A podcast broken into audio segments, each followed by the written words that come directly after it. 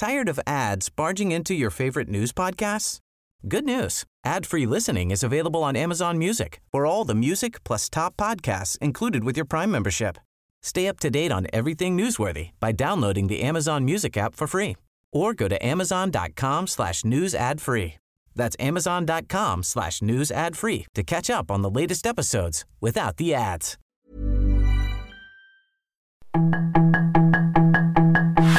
Tarde a tarde, lo que necesitas saber de forma ligera con un tono accesible. Solórzano, el referente informativo.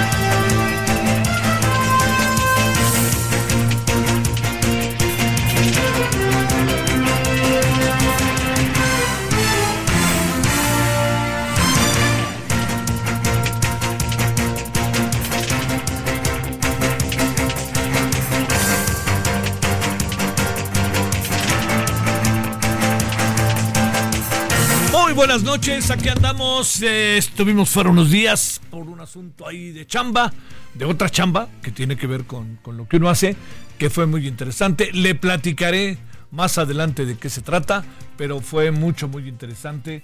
Eh, le agradezco mucho que nos acompañe. Lo único que sí le digo es que eh, fue fuera del país y sí le diría algo. Hay una, me parece que hay una preocupación, digamos, primero, a ver, déjame decirle.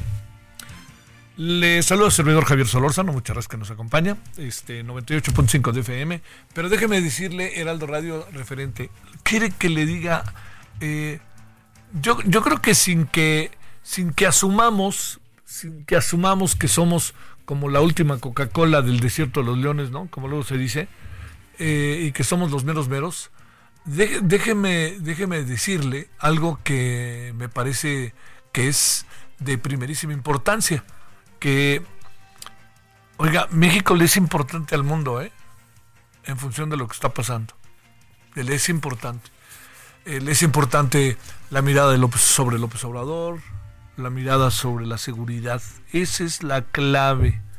Una persona me dice, ¿cómo es posible que haya 180 mil personas muertas en lo que va de este del gobierno? Le dije, pues sí, sí, no es que más. Me dice, pero es una guerra ni los de Ucrania, ni los de Medio Oriente. y le ponen a un ejemplo en donde uno dice, pero eso es así. Y yo le diría, cuando le digo, no, no somos la última Coca-Cola del desierto de los leones, yo creo que hay algo que es muy importante que entendamos. Le somos una nación referente al mundo, por innumerables razones. ¿eh? Una, una de las razones muy importantes de esto que le cuento, le diría, se debe a que eh, a que digamos pues, somos una, una nación con tradición, con cultura y que a pesar de todo lo que pueda decir el actual gobierno, pues en diferentes etapas del último siglo, de este siglo, del pasado, pues jugó un papel importante, ¿no? Y entonces, digamos, a esto hagamos, este, agreguemos otra cosa que me parece también como para que por ningún motivo la dejemos pasar. Este, somos un país turístico que es muy atractivo. Entonces, por ejemplo, le dicen a uno, oye, ¿es cierto que se murieron 40 personas en un centro migratorio mexicano? Pues sí. ¿Es cierto que mataron a no sé qué? Pues sí. ¿Es cierto que allá en Chiapas, donde estaba el subcomandante Marcos y los zapatistas, ahora es todo un relajo? Pues sí. ¿Y qué dice el presidente? Le digo, bueno, pues el presidente también, porque digamos uno debe de reconocer lo que lo que se trata de hacer, ¿no? Hasta donde llega uno. Pero pero me les digo, el, el presidente es, es parte de la ecuación, es parte de la ecuación, hace cosas que son, en mi opinión, favorables, pero hay otras cosas que no, que no, no, y acaba como muy invariablemente confrontado, ¿no? Eh, les llama la atención mucho las mañaneras, por ejemplo, ¿no? Eh, dice, y, y varios dicen, ¿cómo es posible que Diario se levante y hable? ¿Que siempre tiene algo que decir? Pues este, les digo yo, pues si no lo dice, lo inventa. Y luego le preguntan, ¿y quién le pregunta? Pues bueno, se ha creado una nueva estructura de periodistas que jugaban otro papel, que no eran, este, no estaban en medios preponderantes y, y que los han echado ahí para adelante. y los han echado para adelante pues por innumerables razones, ¿no? Bueno, parte, parte de, parte de lo que, de lo mucho que, que, que pasó y que ya le estaré contando. Bueno, a ver, asuntos importantes. A mí me pareció, porque ya la escuché enterita, muy, muy interesante el debate entre el señor Marx Arteaga y el señor Aurelio Nuño de la CEP. Me pareció muy interesante. Le, voy a decir algo que me parece de para que lo coloquemos en, en una en una eh, de, de, una manera me atrevo a decir este colocada de una manera muy muy relevante ¿por qué? porque quienes piensan que Aurelio Nuño le pasó por encima a Marx Arteaga mm, mm, yo no soy de esa idea yo no soy de esa idea no quiero decir que Marx Arteaga tuviera la razón o que Aurelio Nuño la tuviera pero Aurelio Nuño estaba todo el tiempo tan, pero tan preocupado en, este, en desacreditar al, al, señor Arteaga que a lo mejor muchas cosas se quedaron en el papel y no las hicieron, no las revisó como las voy a revisar. Y Marx Arteaga, yo creo que pues anda muy ideologizado. Y creo que, para decirlo de manera muy doméstica, los ve por encima del hombro, ¿no? Así como que nosotros somos otra cosa, ¿no? Y no son otra cosa todavía. No lo han demostrado. Y yo sí creo que hay mucha ideologización. Y hay otra cosa, le decía varias veces este Marx a Aurelio Núñez que no has leído los libros, sí los ha leído, sí los ha leído, este Aurelio Nuño. Pero la clave es cómo hace la narrativa y en un debate de esta naturaleza que quedaron muchas cosas pendientes, me parece que, a mí me parece que fue muy interesante. Es un ejercicio que este gobierno por primera vez se atrevió a hacer. ¿Por qué no lo hace? El gobierno no le gusta debatir. El gobierno debate con él mismo o, lo, o asume lo que dice el presidente así de sencillo. Entonces, que haya ido Marx Arteaga también me parece un asunto digno, digno de considerarse, ¿eh? que haya ido y que se haya sentado ahí, y más, ¿no? Con todo lo que señalan a López Doriga, pues con mayor razón, ¿no? López Doriga es el eje de nuestros males. Entonces, para que para que lo tome usted en cuenta, Marx Arriaga, dije Marx Arteaga, ah, perdón, perdón, Marx, Marx, M-A-R-X, Arriaga, dije Arteaga, perdón, Marx, uh, Arriaga, perdón, Marx, eh, este, sé perfectamente quién es, se me fue ahí una palabra. Pero a mí, insisto, me parece que esta idea que tienen de que, y veo en las redes, que le pasó por encima, yo creo que no. Yo creo que fue un debate interesante. A ver, a ver si hay segunda vuelta. Y me, hasta envidia me dio. Con todo gusto yo lo recibiría. Sería padrísimo. Pero, pero bueno, pues ahora sí que fue bueno y bien oportuno porque empiezan muchas cosas de esta naturaleza a ser necesarias, ¿eh? Hacerlas. A ver, ¿el gobierno estará dispuesto a debatir el tema salud o no? Colocar, por ejemplo, al señor López Gatel con, ¿quién será? Pues con el, el, el doctor Francisco Moreno, o colocar al señor López Gatel con, este, pues bueno, con los que han analizado, con, con el propio este, Alejandro Macías, ¿no? Con, o sea, ¿está dispuesto el gobierno? o en este caso fue algo excepcional. Porque yo sí creo que es necesario ¿eh? debatir porque ya estamos acabando el sexenio y, quieren seguir con más de la, misma línea. Entonces será muy necesario ponerse por delante.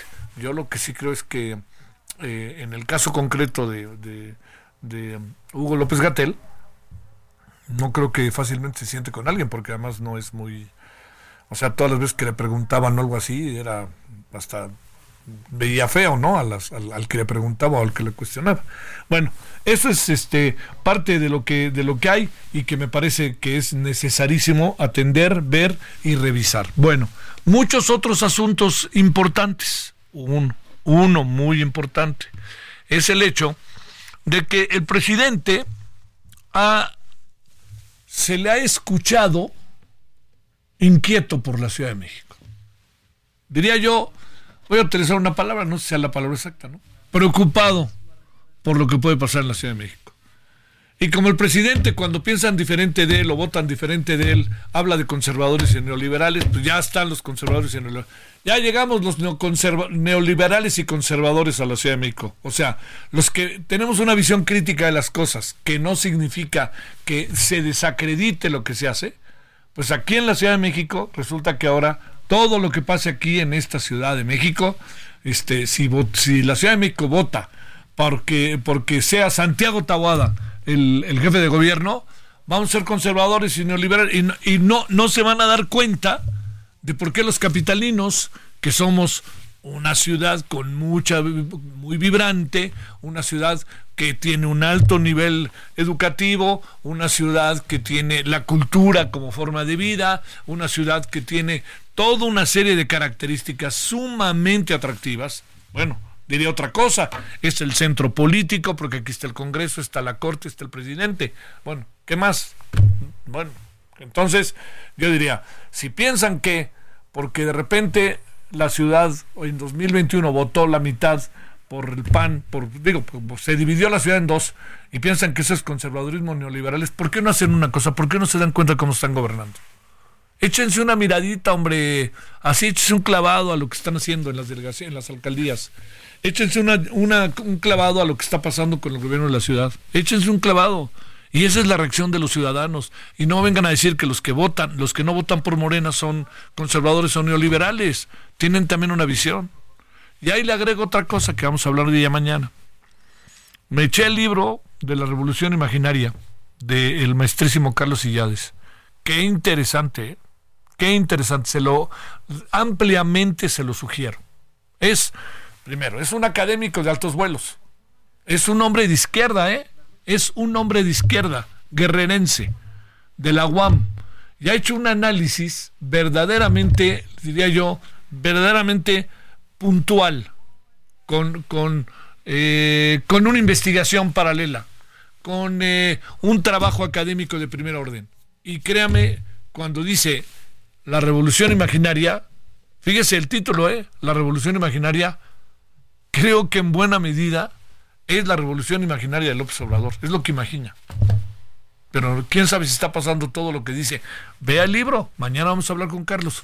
Y créame, no es un anti López Obrador, por Dios, es un hombre de izquierda de siempre, estudioso de los partidos comunistas, de los partidos de izquierda, no, no, no es alguien que uno diga, es que lo va, está tratando de desacreditar a la 4T. No, no, no, no, no. Por favor, este no es el caso.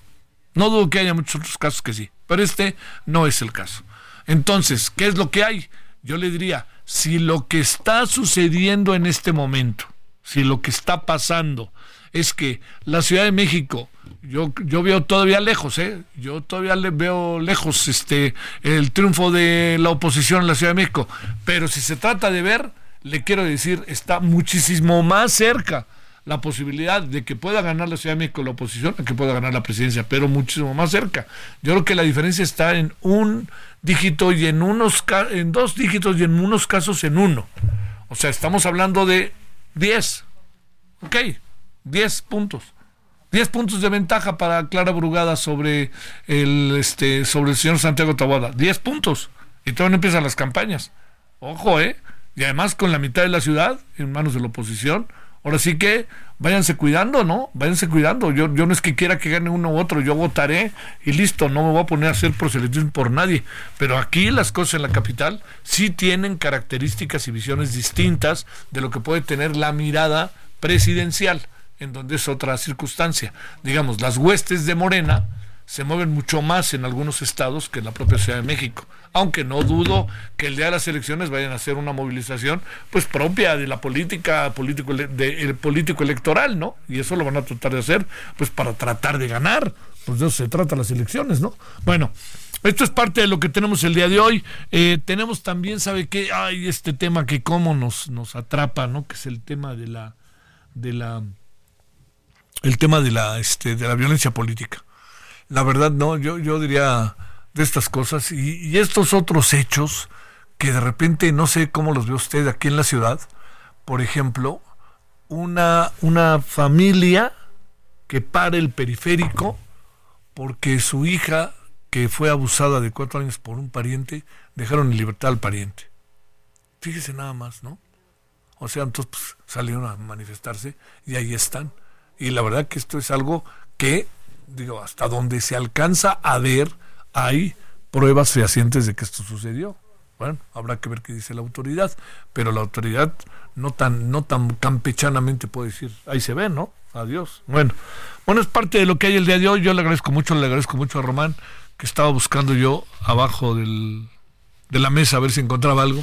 Este, pero bueno, le agradezco mucho a Román que estuvo aquí en, en estos jueves, viernes, lunes, martes. Muchas gracias, que fue mire, está, me dijeron que me quedara más días y dije, no, no, no, no, vámonos de vuelta. La verdad, y lo digo bonito, no lo digo este, quejándome.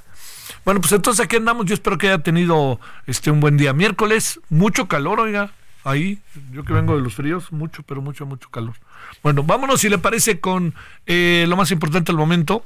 Y vamos a regresar con dos, tres asuntos antes de irnos a la pausa. Y le voy adelantando, en la noche tenemos cosas interesantes que creo que le pueden, le pueden llamar la atención. Por ejemplo, hay un asunto que yo sigo sin entender. ¿Cuál es el criterio que utiliza el INE para bajar multas a los partidos? Quiere decir que presentaron elementos de, la, presentaron una inconformidad y la inconformidad les demostró de manera muy clara eh, le demostraron a la autoridad de manera muy clara que lo que dijo la autoridad de la multa que tenían no era no merecía esa cantidad sino era menor o, aquí estamos hablándonos abajo de la mesa. Y bueno Berta Luján que sin duda alguna es una mujer preparada no más falta que sea que entrenador de la selección nacional no o sea la postulan para ministra. La tienen en la presidencia la tienen aquí, allá, ahora sí que aquí, allá y en todas partes. Y ahora es ya directora del ISTE, ¿no? O sea, yo no dudo de sus capacidades, pero pues uno, hay una profesionalización en la vida de Arias, ¿no? Supongo. Pero bueno, ya ser entrenadora de la selección nacional de femenil no creo que lo merezca. Por más que la quieran preparar. Porque después de lo que vimos contra las gringas, wow, ¿eh? qué selección tan bonita tiene México. Yo sigo insistiendo que México va a llegar en femenil más lejos en un mundial antes que la selección varonil. Va a ver, lo vengo diciendo desde hace como dos años, ¿eh? No creo que lo dije ayer o por ese golazo que metió la señorita Pelayo. Bueno, vámonos con lo más importante del momento. La información de último momento en el referente informativo. Berta Alcalde Luján, ex aspirante a ministra de la Suprema Corte de Justicia de la Nación, fue nombrada como nueva titular del Instituto de Seguridad y Servicios Sociales de los Trabajadores del Estado. El Pleno del Instituto Nacional de Transparencia, Acceso a la Información y Protección de Datos Personales anunció el inicio de una investigación de oficio por las presuntas vulneraciones de los teléfonos celulares de las candidatas presidenciales Claudia Sheinbaum y Xochitl Galvez. La primera sala de la Suprema Corte de Justicia de la Nación declaró legalmente impedido al ministro Jorge Mario Pardo Rebolledo para conocer el caso de Mario Aburto Martínez, asesino del candidato del PRI a la presidencia de la República, Luis Donaldo Colosio, y en el cual se definirá si recobra o no su libertad. Desconocidos dispararon contra la camioneta de Gabriel Orantes Villatoro, aspirante por Morena a la candidatura de la presidencia municipal de San Fernando la Comisión del Trabajo del Senado aprobó la iniciativa de reforma para aumentar el monto de aguinaldo que se entrega anualmente a los trabajadores en un 100%. De esta manera, los empleados obtendrían el equivalente a 30 días de su sueldo a finales de año. La propuesta avanzó en la agenda legislativa y aunque aún resta ser avalada por el Pleno y la Cámara de Diputados, es un avance en la aprobación de esta iniciativa. Cuatro niños murieron por deshidratación y desnutrición en las últimas 24 horas en el hospital Kamal Adwan, uno de los pocos que aún operaba bajo mínimos en el norte de la franja de Gaza y que anunció el cese de sus servicios por falta de combustible para los generadores eléctricos. El hospital Al-Auda, ubicado en la ciudad de Jabalía, en el norte de la franja, también anunció la suspensión total de todos sus servicios debido a la grave escasez de combustible y suministros médicos el gobierno de Cuba solicitó por primera vez ayuda a la dirección del Programa Mundial de Alimentos de la ONU ante las dificultades del país para poder seguir entregando leche a los menores de 7 años. Sus comentarios y opiniones son muy importantes. Escribe a Javier Solórzano en el WhatsApp 5574 50 26.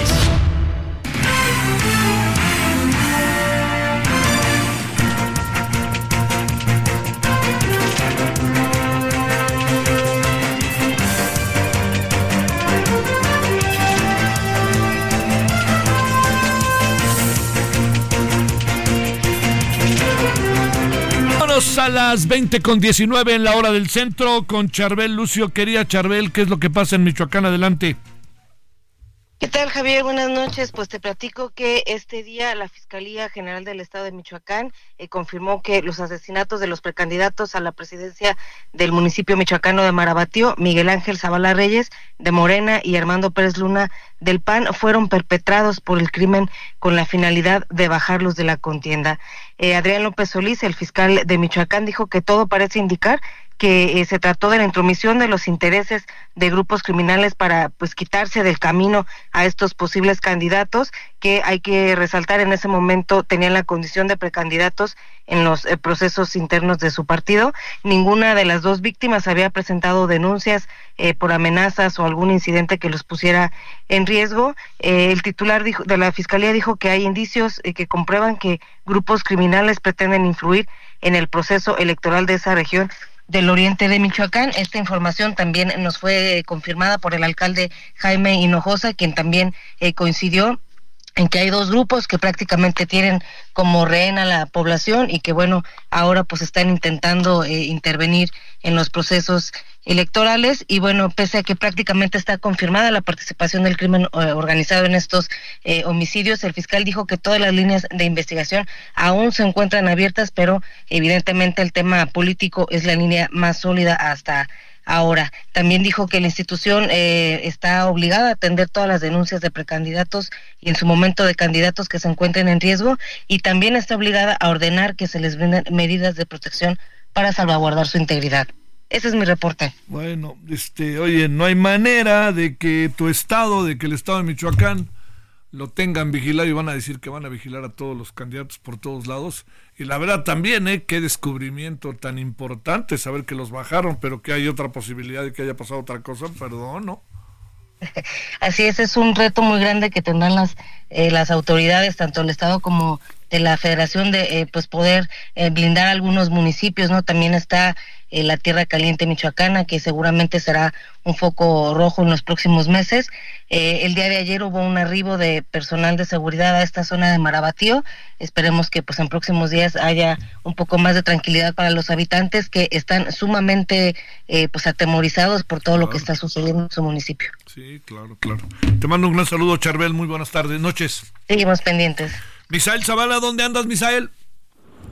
Javier, buenas noches, te saludo, saludo también al auditorio, pues hoy por unanimidad la Comisión de Trabajo y Previsión Social del Senado avaló una iniciativa para aumentar de 15 a 30 días el aguinaldo a los trabajadores.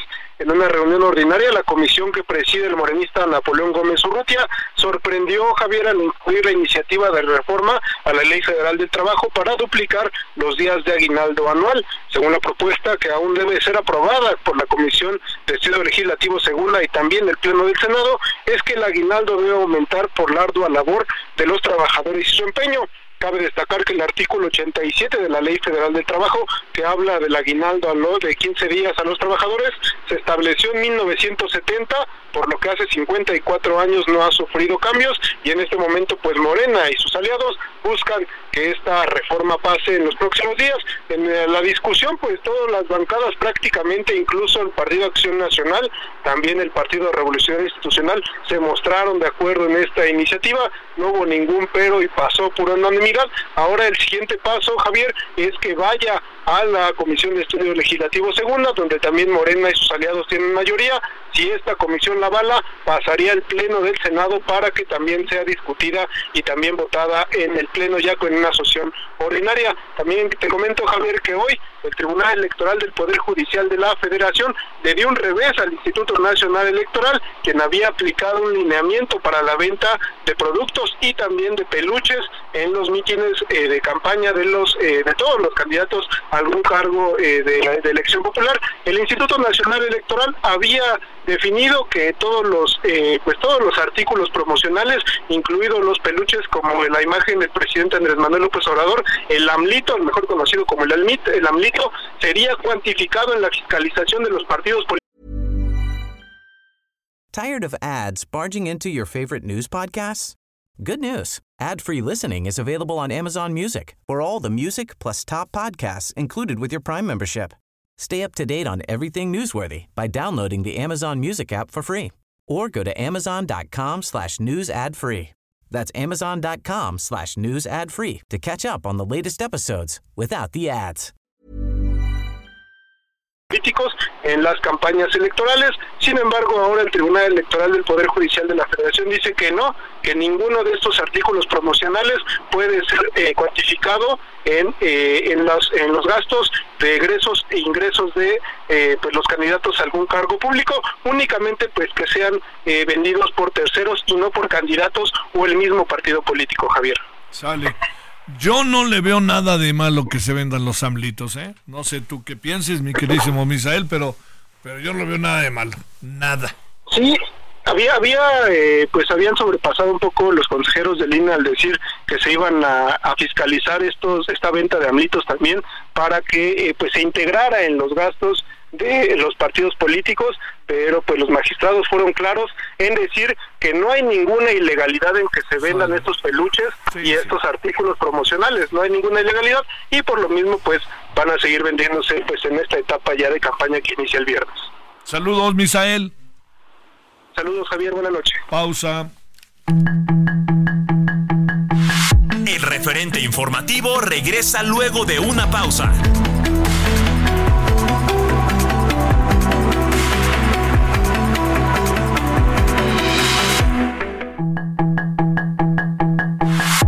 Estamos de regreso con el referente informativo.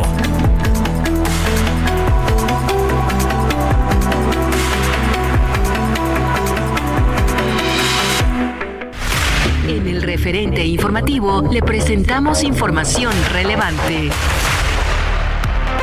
Berta Alcalde es designada como la nueva titular del ISTE. Ministro Pardo Rebolledo es impedido para conocer asunto de Mario Aburto.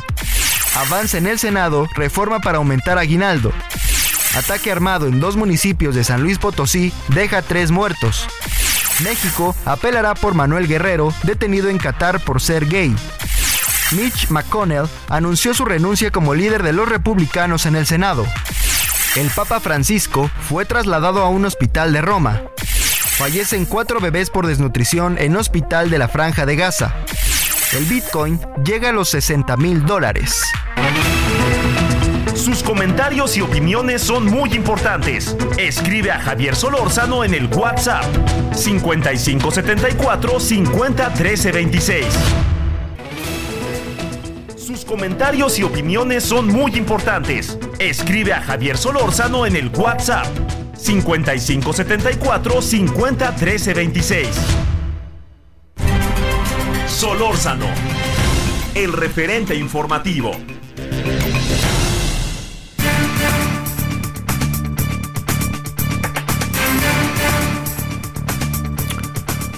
Armando Vargas, consultor senior de Intergralia, experto en materia de violencia política. Armando, gracias. ¿Cómo has estado? Buenas noches. Hola, buenas noches, Javier. ¿Cómo has estado? Por acá todo muy bien. Un abrazo. Igualmente para ti. Oye, a ver, entremos en un terreno que hemos sido medio monotemáticos, hemos insistido en varias ocasiones, etcétera, que es el terreno de la violencia eh, política, violencia político-electoral. Lo que pasó hace dos días en, eh, en, en, Marabatío, ¿no? Acabaron primero con uno, luego acabaron con el otro. De manera sorpresiva descubren que los querían bajar el gobierno de Michoacán. A ver, pues, ¿qué, ¿cuál es el balance? ¿En qué andamos, eh? Pues, pues primero en términos eh, generales decir que como hemos venido advirtiendo en a lo largo de varios meses, por pues la violencia política ha venido incrementando los ataques, no solamente los asesinatos, sino también las amenazas y los atentados. Es un problema que pues eh, va a seguir aumentando conforme se acerque la elección. Ahora, a nivel local, lo que ocurre en Marabatío, pues es eh, muy sintomático de este fenómeno eh, que también hemos comentado anteriormente, que es pues el control de los grupos criminales a nivel territorial. Lo que dice la Fiscalía del Estado de Michoacán, pues en realidad no es ninguna sorpresa, que los grupos criminales están disputando el territorio, es algo que se sabe, eh, que es ampliamente conocido. El tema es ¿Qué implicaciones tiene esto para el corto y mediano plazo y cómo podemos contenerlo? Entonces, aquí creo que lo más grave en principio es que esto va a desincentivar la participación, ya no digamos ciudadana, sino la participación de cuadros y al final del día sea quien sea el que quede en la presidencia municipal, pues va a estar al servicio de intereses criminales. Oye, eh, pero esto se suma a algo que de repente da la impresión de que el INE, eh, de, que no se alcanza a ver del todo, ¿no? Exactamente qué es lo que, lo, cómo, cómo se contempla desde la perspectiva de gobierno y desde la perspectiva de los institutos eh, diseñados ex profeso para todo lo que tiene que ver este, con, con, con, la, con, con prever, con atemperar, con desaparecer la, la violencia política. Eh, ¿Lo ves así? ¿Qué es lo que pasa por el gobierno? ¿Qué es lo que pasa por este bueno qué es lo que pasa por los propios institutos eh, diseñados para esto el tribunal el INE qué pasa cuando de repente cada vez vamos teniendo números más alarmantes sí aquí lo que pasa estimado Javier es que la violencia política que estamos viviendo actualmente pues es resultado de toda esta degradación, llamarlo así, del Estado mexicano y de sus instituciones por varios motivos por la falta de profesionalización, por la falta de infraestructura, por la falta de recursos, incluso por la falta de visión. Entonces, ¿qué va ocurriendo? Que el Estado, las instituciones políticas, llámese el INE, llámese las instituciones de seguridad pública, los propios gobernadores, el presidente, los presidentes municipales, pues digamos que van perdiendo autoridad, se van retirando de los territorios, claudican en sus responsabilidades esenciales y todos esos vacíos de poder son aprovechados por actores criminales que a diferencia de las autoridades pues sí se profesionalizan, tienen visión de negocios, eh, van incrementando y fortaleciendo sus capacidades operativas. Entonces cuando vemos este número alarmante de víctimas de violencia y casos dramáticos como el de Marabatío, pues entonces ninguna acción o medida eh, coyuntural pues va a lograr contener el problema. Aquellos aspirantes que se han salvado lo han hecho porque pues transitan en vehículos eh, blindados, no porque exista una política del Estado que sea realmente efectiva. Entonces, al final del día todo este andamiaje institucional, todos estos presupuestos, eh, pues en la práctica hacen agua frente a estas debilidades que en la práctica existen. Eh, ¿Los números son alarmantes o cómo, cómo vemos los números? Los números son muy, muy preocupantes, son sintomáticos de una democracia que en este momento está rendida frente a los grupos criminales. Eh, desde que inició el proceso electoral a la fecha, en Integralia hemos contabilizado más de 220 víctimas, lo que significa un promedio cotidiano de 1.5 víctimas. Si continuamos esta tendencia, vamos a superar nuestros registros de 2021 y con toda probabilidad también los registros de 2018. El balance es eh, al final de la elección puede ser muy, muy dramático. Y insisto, más allá de los datos que van en aumento y van a seguir aumentando, el problema es que al final del día la población en muchos territorios pues va a quedar a merced de grupos criminales, de malos gobernantes, de gobernantes que no estén preocupados en estas, em, en atender cotidianamente a la población, hacer cumplir sus leyes, sino preocupados en cumplir con los mandatos de los grupos criminales, que eso me parece que hoy en día es eh, lo que va a ocurrir en Marabatío. ¿Quién va a querer competir? ¿Cuadros profesionales? Absolutamente nadie. Entonces, es un régimen al servicio de los criminales y en este momento tenemos pocos elementos, pocas herramientas para frenar este problema. Oye, además, eh, ¿qué contabilidad habrá de precandidatos que mejor han dicho me voy antes de que me pase algo, ¿no? Sí, y, ese es un tema bien importante, Javier, porque muchos, em, digamos, mucha de la información que producen organizaciones como Integralia, eh, pues se hace a partir de revisión de fuentes abiertas. Digamos que hay una enorme cifra negra eh, detrás de este problema. Yo ahorita te puedo decir que pues nosotros tenemos contabilizados 220 víctimas, pero debe de haber un mundo de políticos y funcionarios que este problema por el mismo miedo. Esto para decirte que aunque mm, ya los números son muy alarmantes, seguramente estamos viendo solamente la punta del iceberg. Híjole. Oye, ¿ves que el gobierno esté haciendo algo o no? ¿Cómo ves esta parte? Pues yo creo que no está haciendo eh, lo suficiente más allá que eh, entrar a una discusión y evasión de responsabilidades. Lo cierto es que el tema de la violencia política está peligrosamente muy cerca de politizarse. El presidente López Obrador niega consistentemente la problemática, acusa a los conservadores y a la oposición de crear eh, fantasías, a pesar de que los números están a la vista de todos. Y la oposición, si bien ha entrado a discutir más desde la propuesta, la necesidad de legislar, la necesidad de tomar acciones, es probable que pueda caer en esta discusión. Y al final del día termina siendo, eh, insisto, una lucha de evasiones en donde no hay acciones concretas y certeras. Entonces, pues básicamente la seguridad eh, de los candidatos está dependiendo de sus propios recursos y eso es muy grave porque no todos los candidatos a nivel municipal pues disponen de recursos, disponen de medios, en fin, digamos que la seguridad se está privatizando y eso también es un escenario pues bastante grave.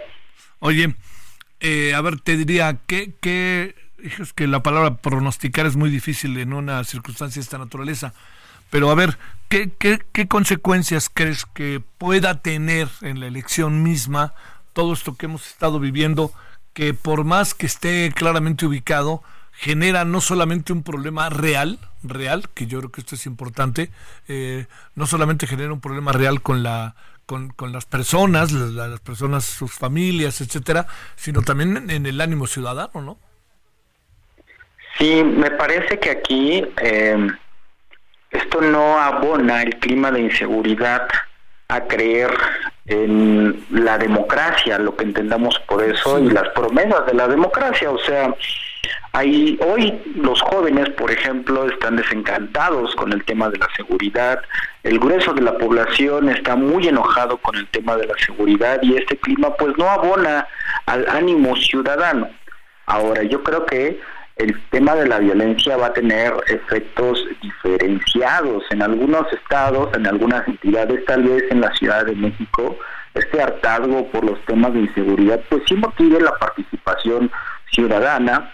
En otros, desde luego, me parece que les va a disminuir, sobre todo en estos territorios por el crimen organizado, pero ese es un indicador eh, bien engañoso, Javier, porque los grupos criminales también obligan a la población a participar. Entonces, eh, habrá que revisarlo a profundidad después de la elección y poner la lupa sobre todo en estos territorios en donde haya ciertos candidatos que ganen con 100% de la votación. Eso creo que es eh, un indicador eh, de la posible intervención del crimen organizado y habrá que verlo, pero sin duda es un tema que afecta al ánimo ciudadano en general. Sí, sí, sí.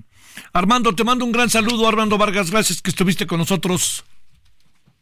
A ustedes, Javier, un abrazo, buenas noches para toda tu audiencia. Gracias, buenas noches. Vámonos a las 9 a las 20 con 45 en Hora del Centro.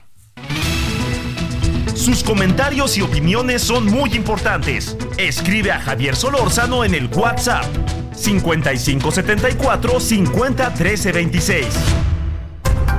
Solórzano el referente informativo.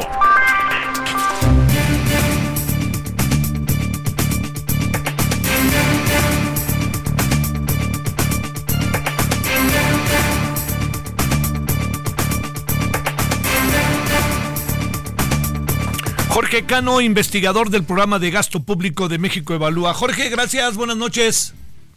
¿Qué tal, Javier? Buenas noches, gracias por la invitación. Gracias. Bueno, pues a ver, eh, ya estamos en que se acabe el sexenio, ¿no? Entonces, pues vamos haciendo cuentas de cómo quedan las cosas. Ya vimos algo que salió en materia de salud muy interesante en Animal Político, del cual daremos cuenta mañana. Ustedes están haciendo trabajo que tiene que ver con el cierre del sexenio en las finanzas públicas. Te diría cuáles son las cosas que debemos de saber, qué es lo que ha pasado. claro, sí, acabamos de presentar un documento eh, sobre cinco evidencias de que las finanzas públicas no están garantizando eh, los derechos de los ciudadanos, pero tampoco están eh, garantizando la estabilidad de las mismas. tocamos cinco temas, te los platico muy rápido. El primero es los ingresos. Si bien pues llegamos a un monto de 7 billones, el monto un monto histórico, pues nos quedamos por debajo de la meta. Y esto ha sido porque pues eh, los ingresos petroleros no eh, logran repuntar por la mala producción de Pemex, también por la caída del precio del petróleo y todo eh, pues desencadenó en que se tuviera un faltante de más de 88 mil millones de pesos, lo cual es la mitad del presupuesto de la Secretaría de Salud, y a partir de ahí se fueron desencadenando diferentes pues recortes presupuestales, los cuales lamentablemente fueron a parar al tema de salud, al tema de seguridad. Pero también pues vemos de forma preocupante el desempeño de Pemex, que a pesar de todo el apoyo que ya es más del triple de lo que se le dio en el sexenio pasado, pues no logra mejorar su patrimonio y rentabilidad, y así otros eh, varios temas de que son de bastante preocupación. Oye, este, a ver, eh, ¿hay transparencia suficiente o no? Eh, depende en qué sentido, en la transparencia de los ingresos, deuda, hay... Ahora sí que en todo, Jorge, en todo hay o no hay. Este, pues falta mucha transparencia en cuanto a contrataciones públicas eh, de Pemex, por lo menos de forma expedita, que sea proactiva, eh, pero eh, gran parte de, las erogaciones que se han hecho pues no son disponibles por la situación de que han sido nombradas tema de seguridad nacional. También gran parte del ejercicio de la Sedena ha sido a través de fideicomisos, lo cual dificulta mucho el seguimiento del gasto, entonces pues es una transparencia incompleta. Oye, eh, ante hay demandas de información o, qué es lo que sucede, el INAI qué puede hacer? Eh, pues sí, definitivamente el INAI es un eh, jugador muy importante para que los ciudadanos podamos exigir esta transparencia. Lamentablemente, ante esta pues situación de seguridad nacional, es complicado que el INAI nos ofrezca resultados y pues también eh, existen otras áreas de oportunidad, nada más que pues los que ya estamos de este lado tratando de pedir eh, información pública, eh, hay muchas trabas burocráticas, algunos trucos se utilizan para no otorgar la información, pero bueno, con los datos públicos que sí tenemos te puedo plantear una situación preocupante en muchos lados. El tema de la deuda, del 4.3% del PIB, el tamaño de la economía, pues más del doble de lo que cerró el sexenio pasado en 2018, lo cual nos indica que eh, pues estamos eh, ya desencadenando una bola de nieve que eh, puede ser insostenible hacia futuro. Sí, sí, sí. Oye, este, aquí el, gran asunto es, nos la pasamos, este, se la pasaron diciéndonos que no iba a haber deuda, no íbamos a endeudarnos más, pero resulta que ya estamos en ello, ¿no? Y este, el déficit es, este, grande. Sí, completamente. Esa narrativa de la austeridad pues ha sido falsa. Lo que nosotros hemos observado es que efectivamente ha habido una austeridad selectiva eh, eh, en temas de educación, salud, seguridad, pero un eh, despilfarro generalizado por mayores transferencias a Pemex, mayor gasto de los entes militares, lo cual al final del día ha generado que pues esta situación deficitaria de las finanzas públicas que se arrastra desde 2006 eh, pues se haya agravado. Como te comentaba, la dependencia del endeudamiento para eh, subsistir se ha incrementado. Asimismo, el pago de intereses de la deuda, lo cual nos está eh, restando capacidad de gasto para lograr atender pues temas muy importantes como son la salud, educación, seguridad, etcétera. Oye, a ver, la otra cosa, ¿qué pasa con todo esto? Digamos, lo entregan al gobierno, lo dan a conocer, digamos, mostrando evidencias muy claras, diría yo, de que hay poca transparencia, que hay opacidad. ¿Cómo le hacemos entonces con todo eso? Hay una especie de toma de conciencia y dicen, aquí me voy a meter en esto, voy a hacer esta otra cosa, algo así, o como se cuenta es... Sí, nosotros, eh, pues más que nada, recomendaciones que ojalá eh, eh, tomen en sus plataformas y pues nos parece muy importante, por ejemplo, del lado de los ingresos, que se tomen las medidas para eh, resarcir estos ah. perdones fiscales que se le han hecho a Pemex el, a partir del el recorte del derecho de utilidad compartida, lo cual ha disminuido los ingresos del gobierno federal. También nos parece pues muy importante que se blinde el gasto en salud. eh, lamentablemente la Secretaría de Hacienda tiene eh, poder discrecional para modificar el presupuesto aprobado por el Congreso y pues nos parece que hay que aumentar los candados especialmente para áreas prioritarias. Y por el lado de la deuda que ya platicábamos pues también nos parece muy importante que se revele el fin de la deuda ya que actualmente eh, estos ingresos por financiamiento como se le conocen va una, van a una bolsa general y no sabemos qué es lo que están realmente financiando y así muchas otras propuestas que tenemos y pues ojalá que, que la ciudadanía y los políticos se den el tiempo de revisarlas. Oye, eh, para, para cerrar, Jorge, este, eh, la, la, lo que uno se pregunta como un asunto importante en medio de todo esto, viendo las cosas que pasan, se quieren hacer del INAI, ¿cómo pues posible, no, Jorge? Sí, bueno, por el lado de las finanzas públicas, el argumento de que es costoso, pues no es válido, es menos del 0.1% del total del gasto público. En realidad, eh, habíamos calculado que desapareciendo este instituto, pues no se logra aumentar ni un 10% del presupuesto de la Secretaría del Bienestar, la cual es la que otorga mayor cantidad de subsidios y pues eh, eh, lo que ofrecen los órganos autónomos, no solamente el INAI, sino la Comisión Reguladora de Energía, la Comisión de Competencia Económica, pues es eh, una visión profesional sobre diferentes asuntos económicos, pero también un contrapeso muy necesario al Poder Ejecutivo y pues que eh, es reconocido y respetado en otros países del mundo y pues son garantías democráticas que todo país desarrollado debe tener. sí, debiera tener. Oye, este, el gran asunto es este, que esa deuda, esa deuda, ¿no? y además, de repente la discrecionalidad del manejo de las finanzas, eso es, eso es un asunto en donde quién sabe dónde ve el dinero, ¿verdad? Sí, sí, la discrecionalidad es un tema que no es de este sexenio. Eh, anteriormente hemos visto que se modificaba a placer el presupuesto aprobado por el Congreso. Eh, lamentablemente lo que ha sucedido en este sexenio es que pues se han venido eh, castigando áreas prioritarias, específicamente la salud. Eh, rápidamente te cuento que en 2023 tuvimos el peor recorte del gasto funcional de salud por más de 60 mil millones de pesos, algo que jamás se ha visto en los últimos 20 años. Y esto pues sustentado en esta caída de los ingresos frente al programa, lo cual eh, pues no nos parece justificable ya que eh, hubiera sido deseable que se recortaran otras áreas de gasto en lugar de la salud. Te mando un gran saludo, Jorge Cano, muy buenas noches. Javier, te agradezco mucho. Gracias, gracias Jorge Cano, investigador del programa eh, de gasto público de México Evalúa. Es que sí, ¿eh? se está acabando el, el sexenio y sí le quiero decir, este, hay muchas cosas que están, este, están confusas, no, no están suficientemente claras y pues llega el momento en donde también tienen que rendir cuentas, ¿no? Pues para eso tenemos los organismos autónomos, de eso se trata, ¿no? Bueno, le cuento que nos vemos en cinco minutos aquí juntito en Heraldo Televisión, en el referente de la noche, y le agradezco que haya estado en radio con nosotros. Ahora nos vemos en la tele, Canal 8 de Televisión Abierta, 161 de Sky, estamos en Easy y estamos también en nuestros portales. Hasta el ratito. Hasta aquí Solórzano, el referente informativo.